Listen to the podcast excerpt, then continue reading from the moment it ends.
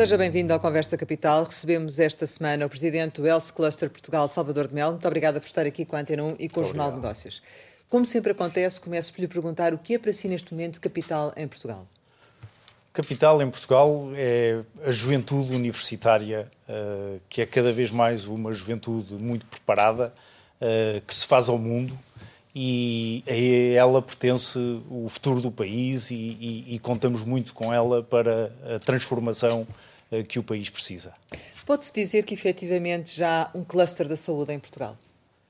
Pode-se dizer que há um, um, cluster da saúde em Portugal. O, o Health Cluster reúne mais de 180 uh, associados dos mais diversos setores da saúde, desde hospitais públicos, hospitais privados, institutos de investigação, empresas farmacêuticas, empresas de dispositivos médicos, universidades, companhias de seguros, empresas de diagnóstico e, portanto, é de facto um cluster que preenche a totalidade da cadeia de valor em Portugal e é um cluster muito representativo. E esta pandemia fez evoluir uh, e, e expandir este cluster ou antes, pelo contrário, há uma contração?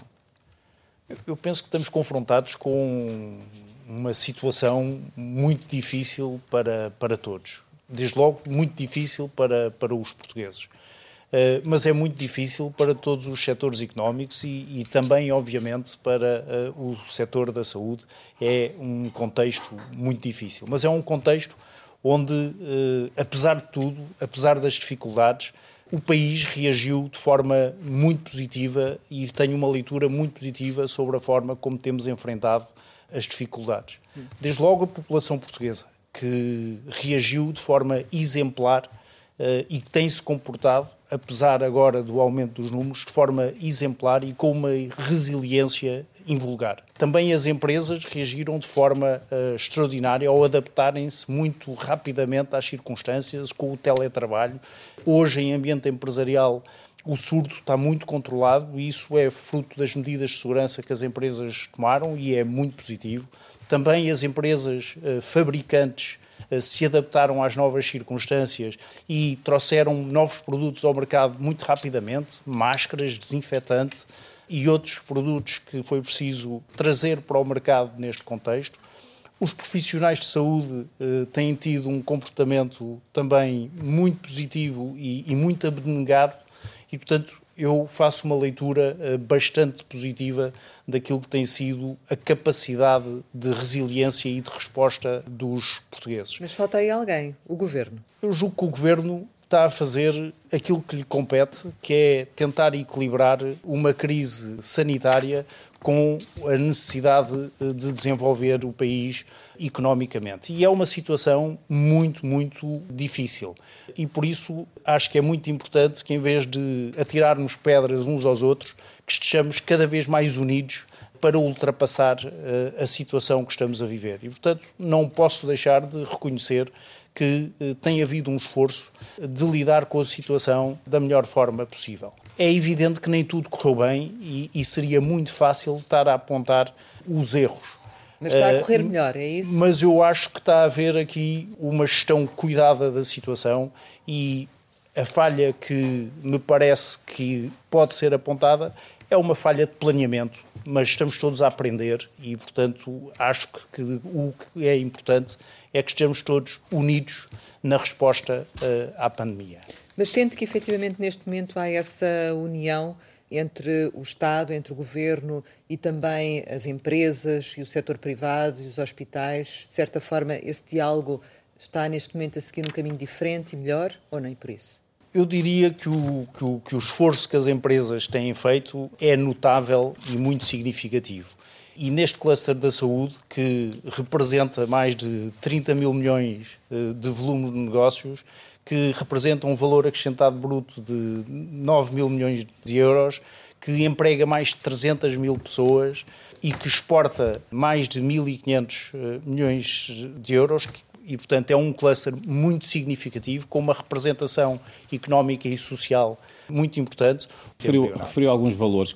Como é que Portugal compara com outros países eh, em termos de exportações de saúde? Eu diria que temos um grande potencial pela frente. Temos uma base e, como lhe digo, o cluster da saúde tem uma importância económica e social muito relevante, mas pode uh, ter uma importância uh, muito maior.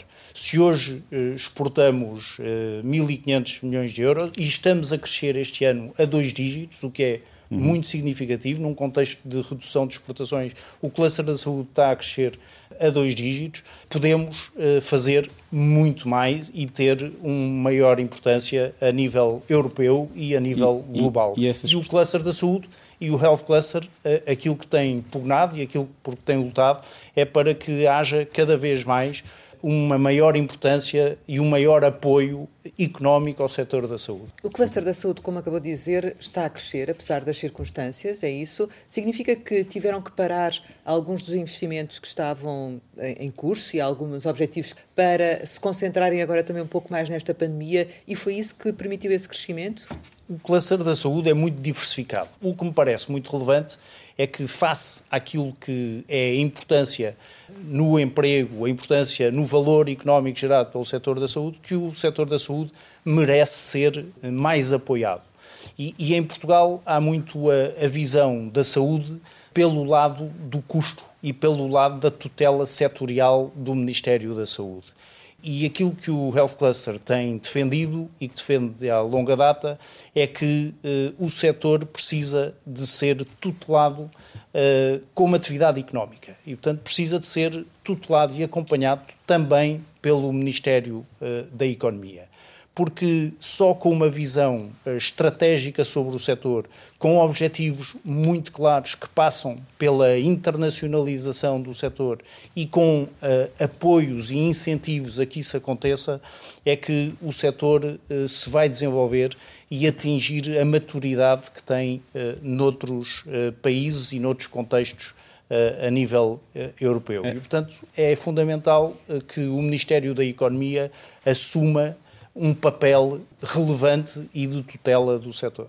Essa necessidade de internacionalização eh, está de alguma forma relacionada com a, limitação do mercado interno? Como lhe disse, Portugal exporta hoje eh, cerca de 1.500 milhões de euros, mas uh, o nosso objetivo é que no final da década possamos estar a nível dos 5 mil milhões de, de, exportações. Porque Portugal, as empresas e as pessoas precisam de estar em mercados desenvolvidos e chegar cada vez a mais, uh, cada vez mais pessoas. O que é que o setor precisa para crescer?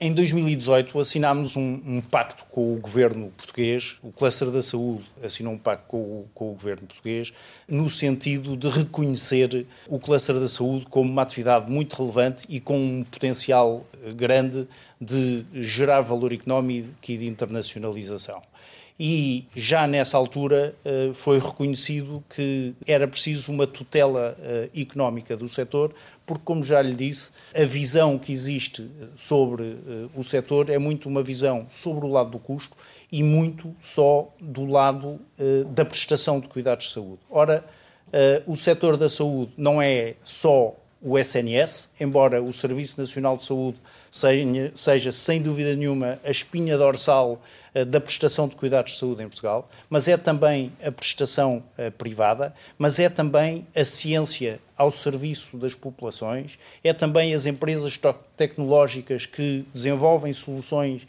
para melhorar a qualidade de vida das pessoas, é também toda a área de diagnóstico e os laboratórios, e portanto o setor é muito mais abrangente do que aquilo que muitas vezes nos entra pela casa adentro todos os dias na televisão, que é a prestação de cuidados de saúde e o Serviço Nacional de Saúde. Portanto, e, o setor é muito mais abrangente. E nessa medida quando, o que é que precisa para crescer? Quando me pergunta o, o, o que precisa, precisa uh, de remover barreiras de contexto significativas.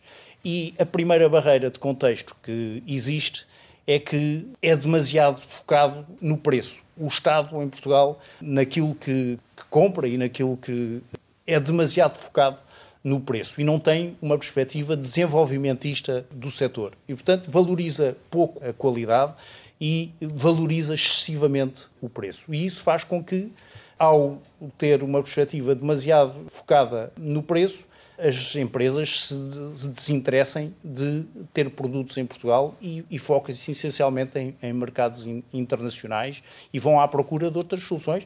E há muitas empresas em Portugal que exportam 80%, 90%, isso é positivo, mas É pena que não haja uma base nacional mais forte. Outro aspecto relevante é que há sobre o setor uma taxação eh, excessiva. Ainda agora, em sede do Orçamento de Estado, mais uma vez querem tributar o setor do, dos dispositivos e também a indústria farmacêutica de forma dirigida e isso é um custo de contexto importante para o setor e que desincentiva o investimento. Outro aspecto uh, muito importante nos custos de contexto é o tema dos licenciamentos, que são muito burocráticos, muito difíceis, muito focados nos inputs e não na qualidade do output e que não são transversais a toda a atividade económica no setor da saúde. Mas isso também porque estão muito focados uh, no Estado enquanto uh, cliente o Estado não é o principal cliente de muitas, muitas empresas. Mas se tivermos um olhar de desenvolvimento do setor, uh, tem que ser coerente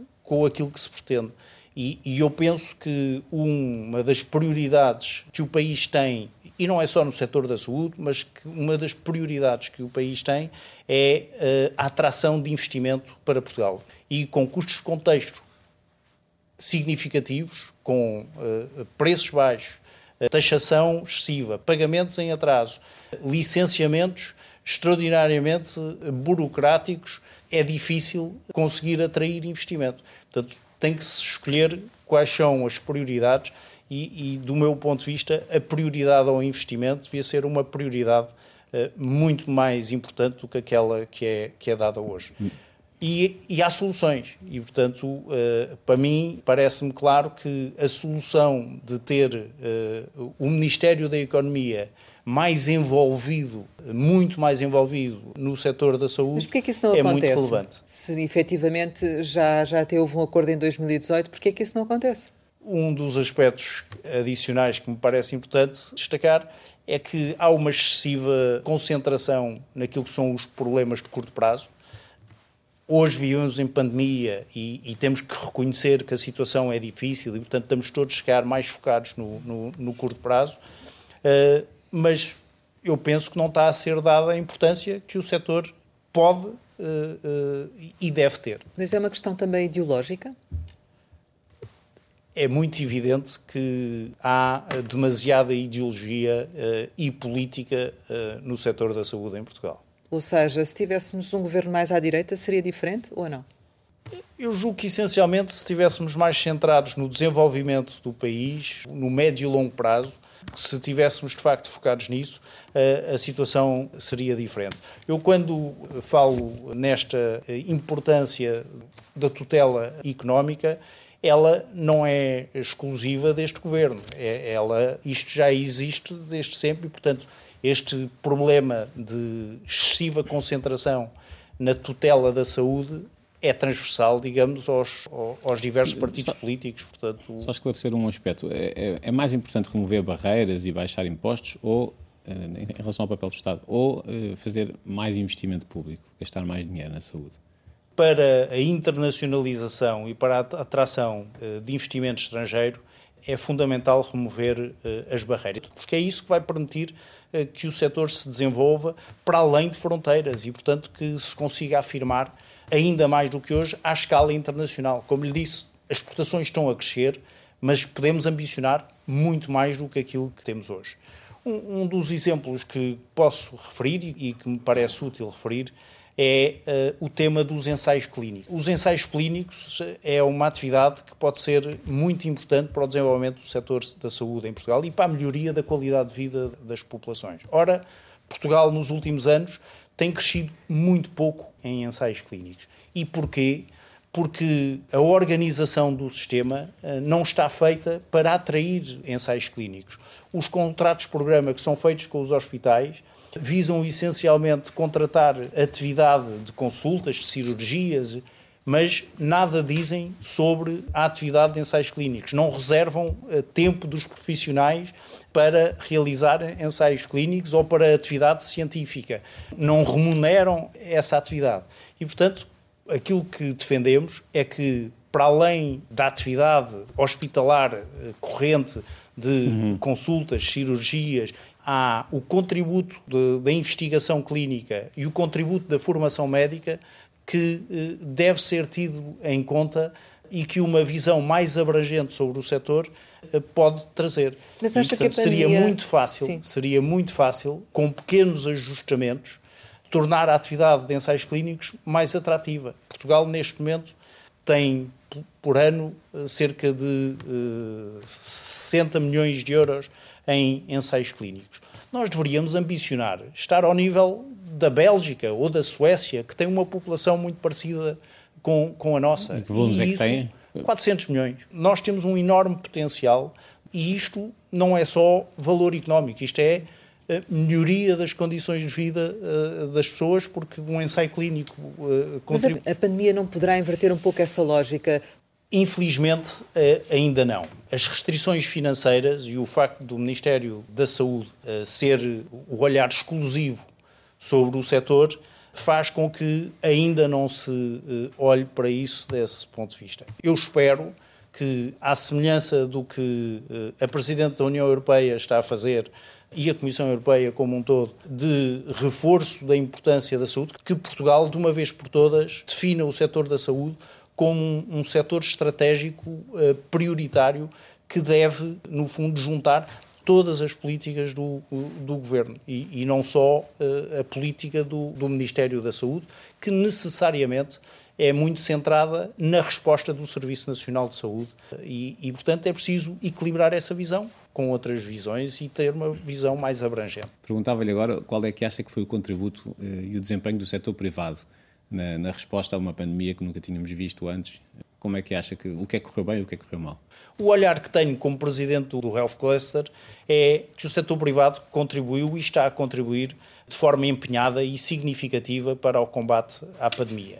Desde março que o está a, a fazer e está a reforçar, em função das circunstâncias atuais, esse contributo e essa ajuda ao pois, país. Mas tem havido alguma polémica, não é? É inevitável eh, falarmos dela, em torno da, da participação dos privados. Uh, sendo que, por exemplo, a APHP queixa-se de, de, que o, o, o, governo não tem pedido a contributo que podia pedir ao setor privado. Depois temos os partidos eh, mais à esquerda a dizerem que devia haver requisição dos privados. O que é que acha que, que está a falhar aqui? A pergunta que me está a fazer, eu tenho que, sobre ela, uhum. fazer uma declaração de interesses. Eu sou presidente de um, de um grupo de hospitais, sou presidente da CUF, e, portanto, não é nesse papel que eu estou aqui a falar. Sou presidente do Health Cluster Portugal, e, portanto, eu represento o setor da saúde como um todo e é nesse contexto que aqui estou. De qualquer maneira, e como presidente do Health Cluster Portugal, eu tenho que reconhecer que o contributo do setor privado tem sido muito significativo. Desde eh, março que o setor privado atendeu centenas, eh, milhares de doentes Covid. O que os laboratórios fizeram eh, na testagem foi verdadeiramente eh, hercúleo e, e extraordinário. No setor hospitalar, entra mais a ideologia e entra mais a política e, portanto, o contexto político é, é, é, mais difícil. Mas houve, desde o início, uma vontade grande do setor privado de contribuir e houve um contributo efetivo ao disponibilizar camas de internamento, camas de cuidados intensivos, ao testarem muita gente e, no princípio, nas conversas que houve, a vontade era que o setor privado tivesse em primeira linha de resposta aos doentes do Serviço Nacional de Saúde.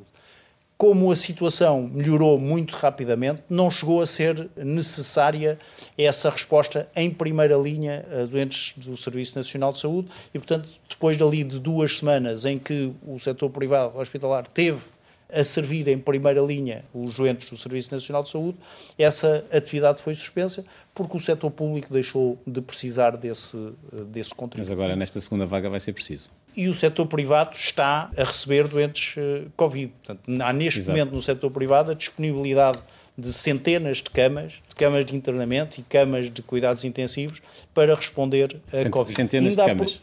Centenas de camas. Centenas de camas neste momento. Neste momento estarão a ser usadas quanto? Ainda não penso que saíram alguns números, mas não serão muito, ainda não chegarão a 100.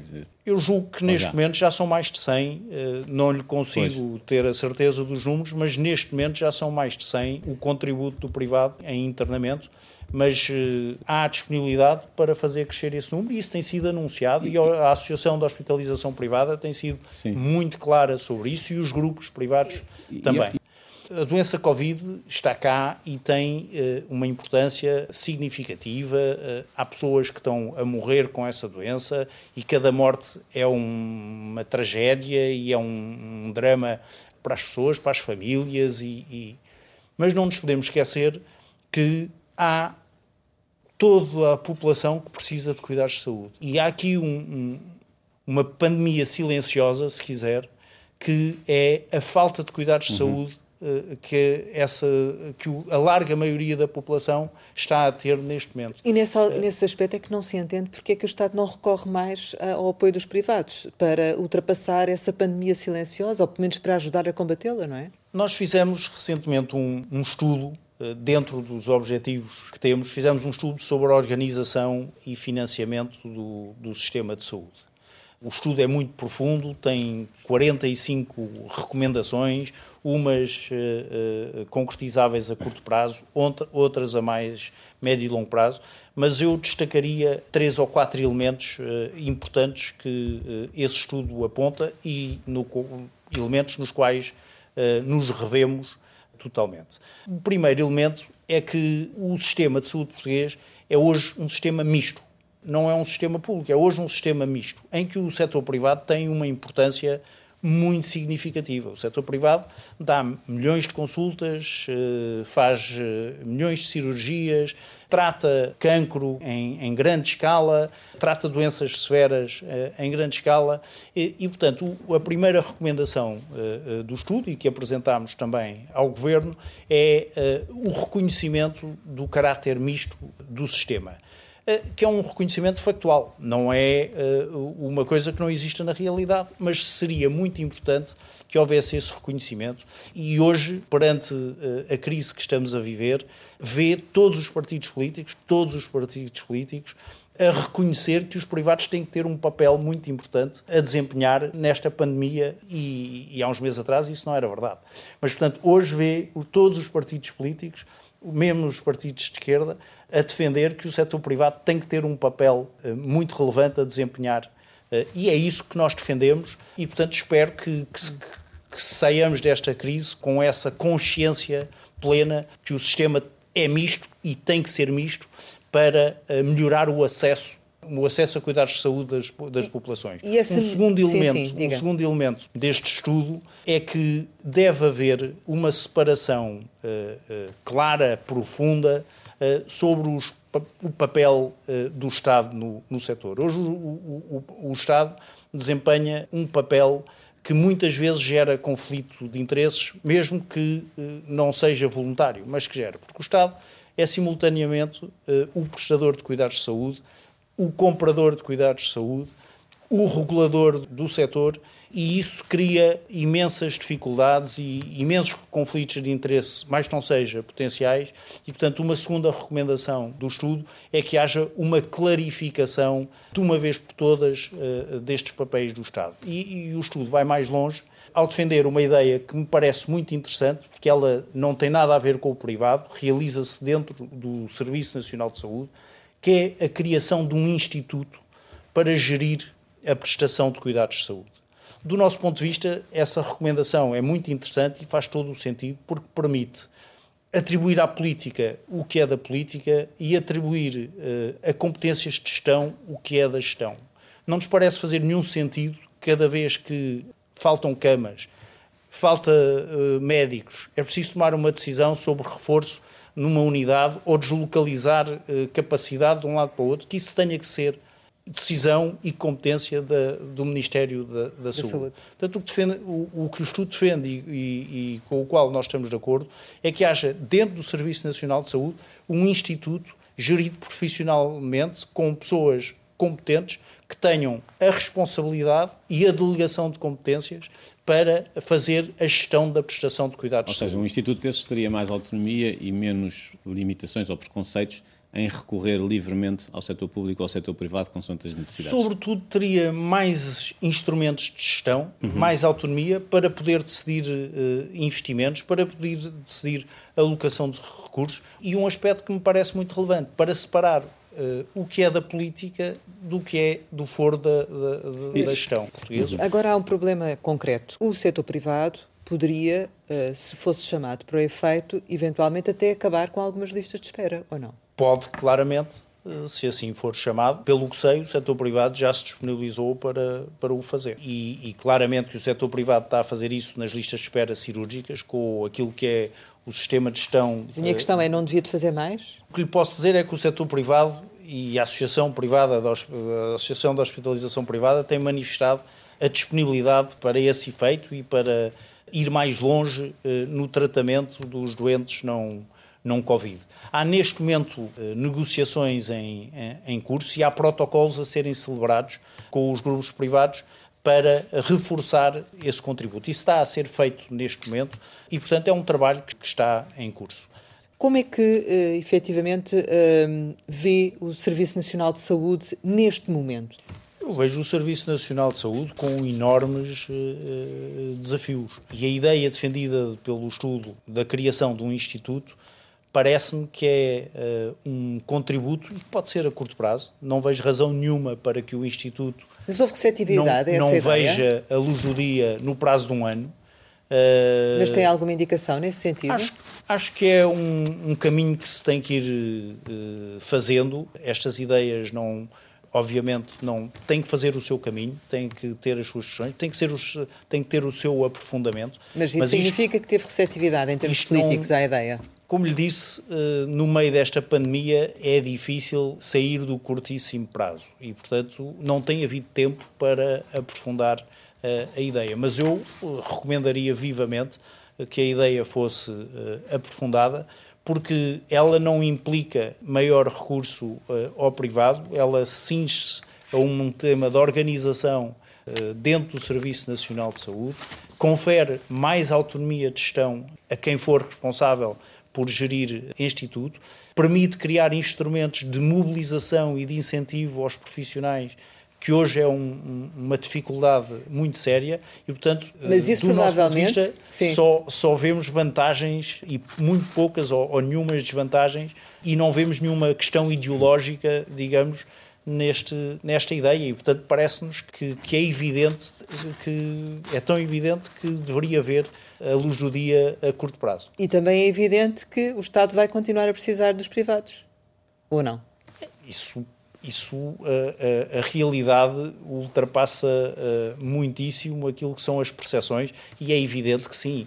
Hoje há 4 milhões de portugueses, mais de 4 milhões de portugueses, que uh, recorrem uh, ao setor privado em permanência. E são 4 milhões de portugueses que são tão portugueses como os outros 6 milhões, que através de subsistemas de saúde ou de seguros ou do seu próprio bolso num exercício de liberdade de escolha, vão ao setor privado e, portanto, imagino o que seria estes 4 milhões de portugueses de repente caírem sobre o Serviço Nacional de Saúde.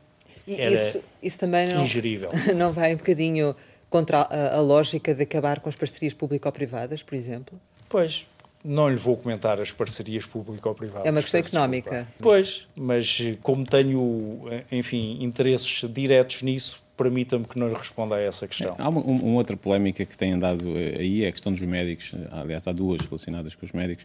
Há o número de médicos que são necessários em, em Portugal? Portugal não tem um problema de falta de médicos. Pode haver outro tipo de problemas, os médicos podem estar mal distribuídos, Uh, há um, um, tema de mobilização, de motivação uhum.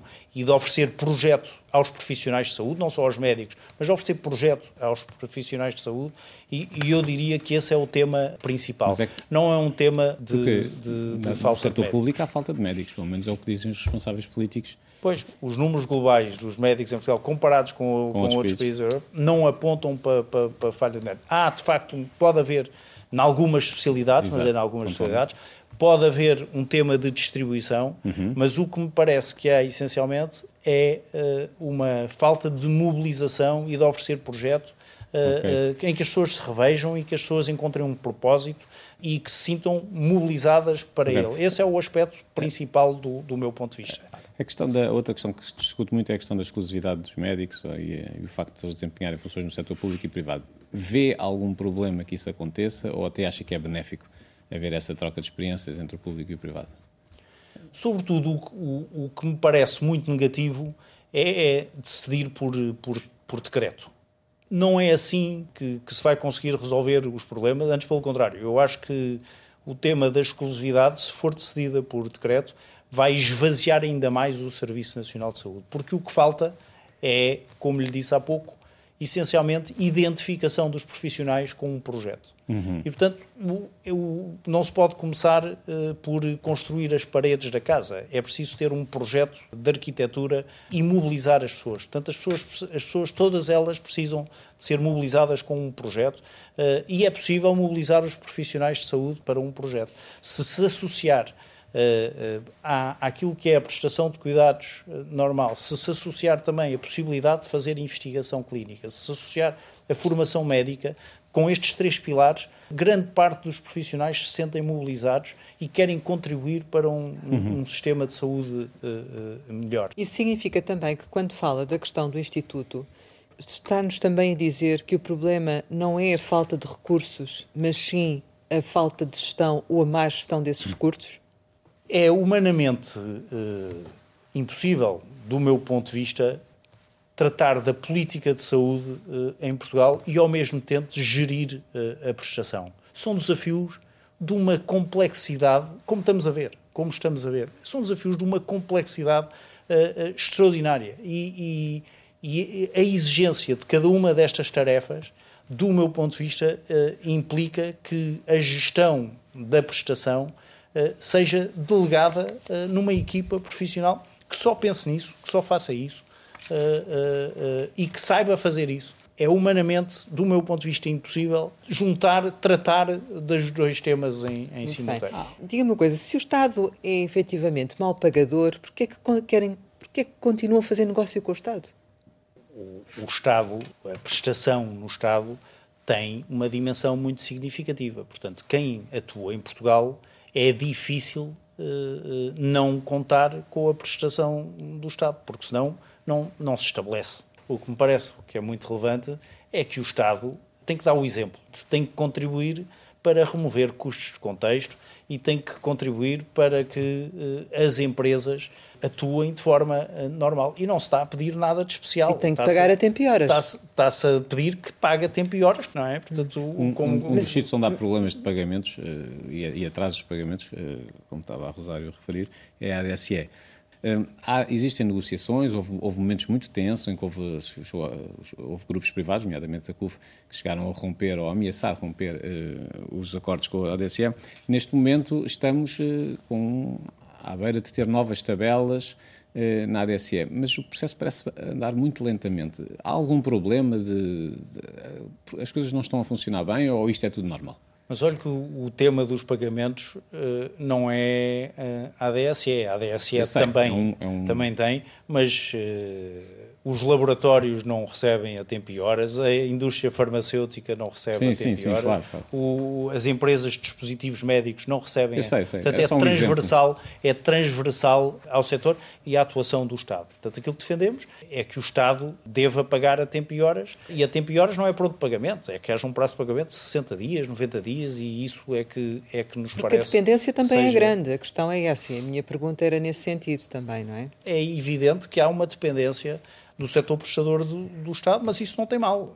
Pode ser até um contributo muito importante para que as empresas ganhem força para se afirmar lá fora. E esse é aquilo que, é aquilo que defendemos, é que a partir de uma base nacional as empresas se exponham mais a mercados externos, que vão procurar mercados, eh, mas têm que ter a remoção dos tais custos de contexto que lhe referia. A questão é que é recorrente, ou seja, o Estado pagar, não pagar atempadamente é recorrente e isso representa um problema para, para as empresas. Isso é? representa um problema para as empresas. É evidente que é um problema para, uh, que é um problema para as empresas e que merece ser uh, resolvido. Merece. No caso do, da ADC, temos a situação também um pouco ao contrário, não é?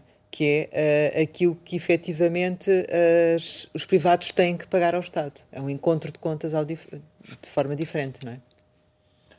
Não sei se o tema da ADSE e as negociações em, em curso elas estão uh, a decorrer de forma normal e eu diria que com, com a mudança de tutela a situação uh, normalizou-se e os princípios que a Ministra uh, elencou para as negociações são princípios com os quais o setor privado uh, está confortável e se revê e, portanto, uh, agora é um assunto complexo, é um assunto que demora tempo e, e, e, portanto, a demora não, não representa nada, senão Uh, relativamente à, à, à, questão do, de futuro, uh, neste momento uh, Portugal prepara-se para receber um pacote de ajudas da, da União Europeia.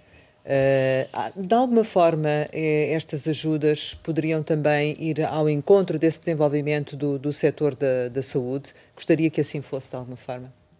Sim, nós estamos neste momento a, a desenvolver um novo estudo sobre o que deve ser uh, o plano de desenvolvimento da saúde para a próxima uh, década. Aproveitando uh, este contexto europeu, quais devem ser as apostas, quais são, digamos, as vantagens competitivas nos diversos setores da saúde que, que Portugal tem. Estamos a envolver de forma alargada os diversos intervenientes no, no setor para termos uma resposta a essa pergunta. Mas, eh, enfim, nós no dia 25 temos a conferência eh, anual do, do Health Cluster, onde vamos falar sobre isto e onde vamos apresentar eh, primeiras conclusões, mas parece-me que há dois ou três aspectos importantes. Um que já referi é a importância que os ensaios clínicos podem ter em Portugal e que se podem multiplicar por, por, por 4 ou por 5, e portanto para estarmos ao nível da Bélgica e, e, e, e da Suécia. Portanto, esse gostaríamos que fosse o nosso objetivo como país. Uh, Portugal não conta, uh, infelizmente, no investimento estrangeiro na saúde e pode começar a contar. Assim haja a tal visão económica, a remoção dos custos de contexto. Não vejo razão nenhuma para que não ambicionemos atrair mil milhões de investimento para Portugal progressivamente, mas que haja empresas uh, que comecem a instalar em Portugal os seus centros de desenvolvimento, centros de investigação, e os ensaios clínicos pode ser uma primeira, digamos, uma primeira porta para que isso venha a, a, acontecer.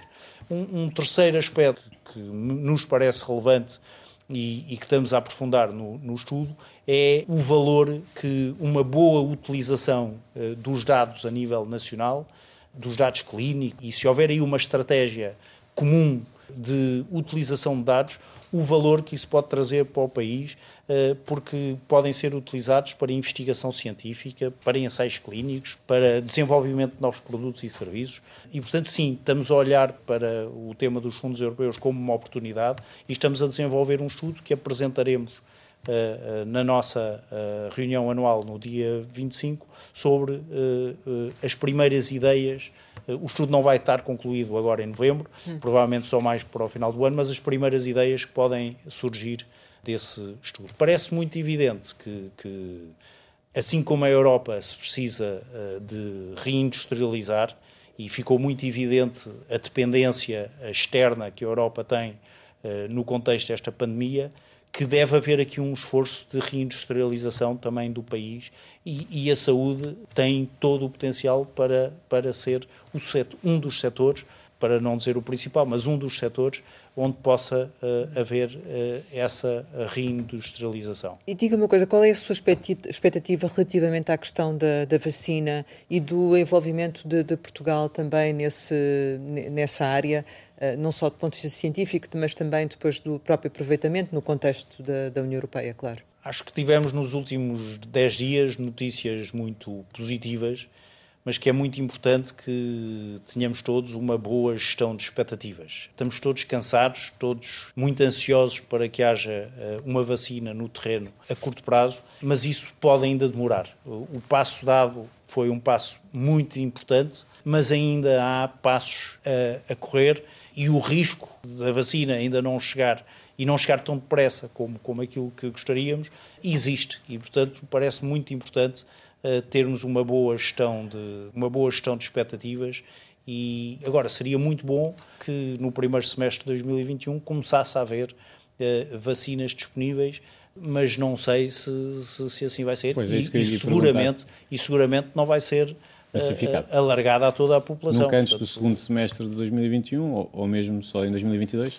Eu não sou é especialista na matéria, mas parece-me que isto ainda, ainda vai demorar e, portanto, e, e é bom que estejamos preparados para que isto, para que uh, esperar o melhor, mas estar preparados para, claro. para que não se, para, para um pouco pior do que isso A vacina vai chegar, vai ser uma questão de tempo. Claro. Agora, se é a mais curto prazo, se é a mais longo prazo. E também ninguém sabe se a eficácia uh, dela. E, portanto, enfim, a ciência tem que percorrer o seu caminho. E a indústria uh, também, depois na, na elaboração da, da, própria vacina e o envolvimento nacional nesse, nesse aspecto?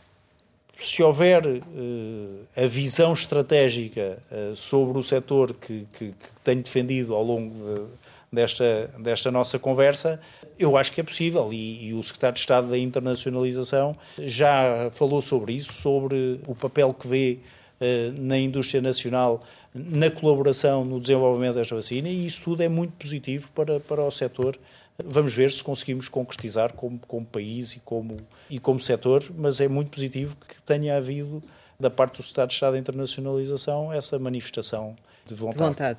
Deixe-me uh, dizer-lhe um, um, aspecto que, que, que, me parece também importante neste tema uh, da saúde, é que a marca Portugal é importante. E, e, portanto, no âmbito do Health Cluster, estamos a desenvolver a marca Health Portugal e em que todo o setor possa utilizar a marca uh, como uma marca uh, chapéu e que uh, seja, no fundo, um reconhecimento da qualidade daquilo que se faz em Portugal. Chegamos ao final e, como habitualmente, costumamos lançar algumas palavras para uma resposta rápida.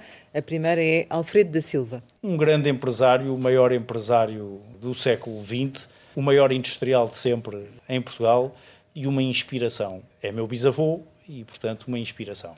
CUF.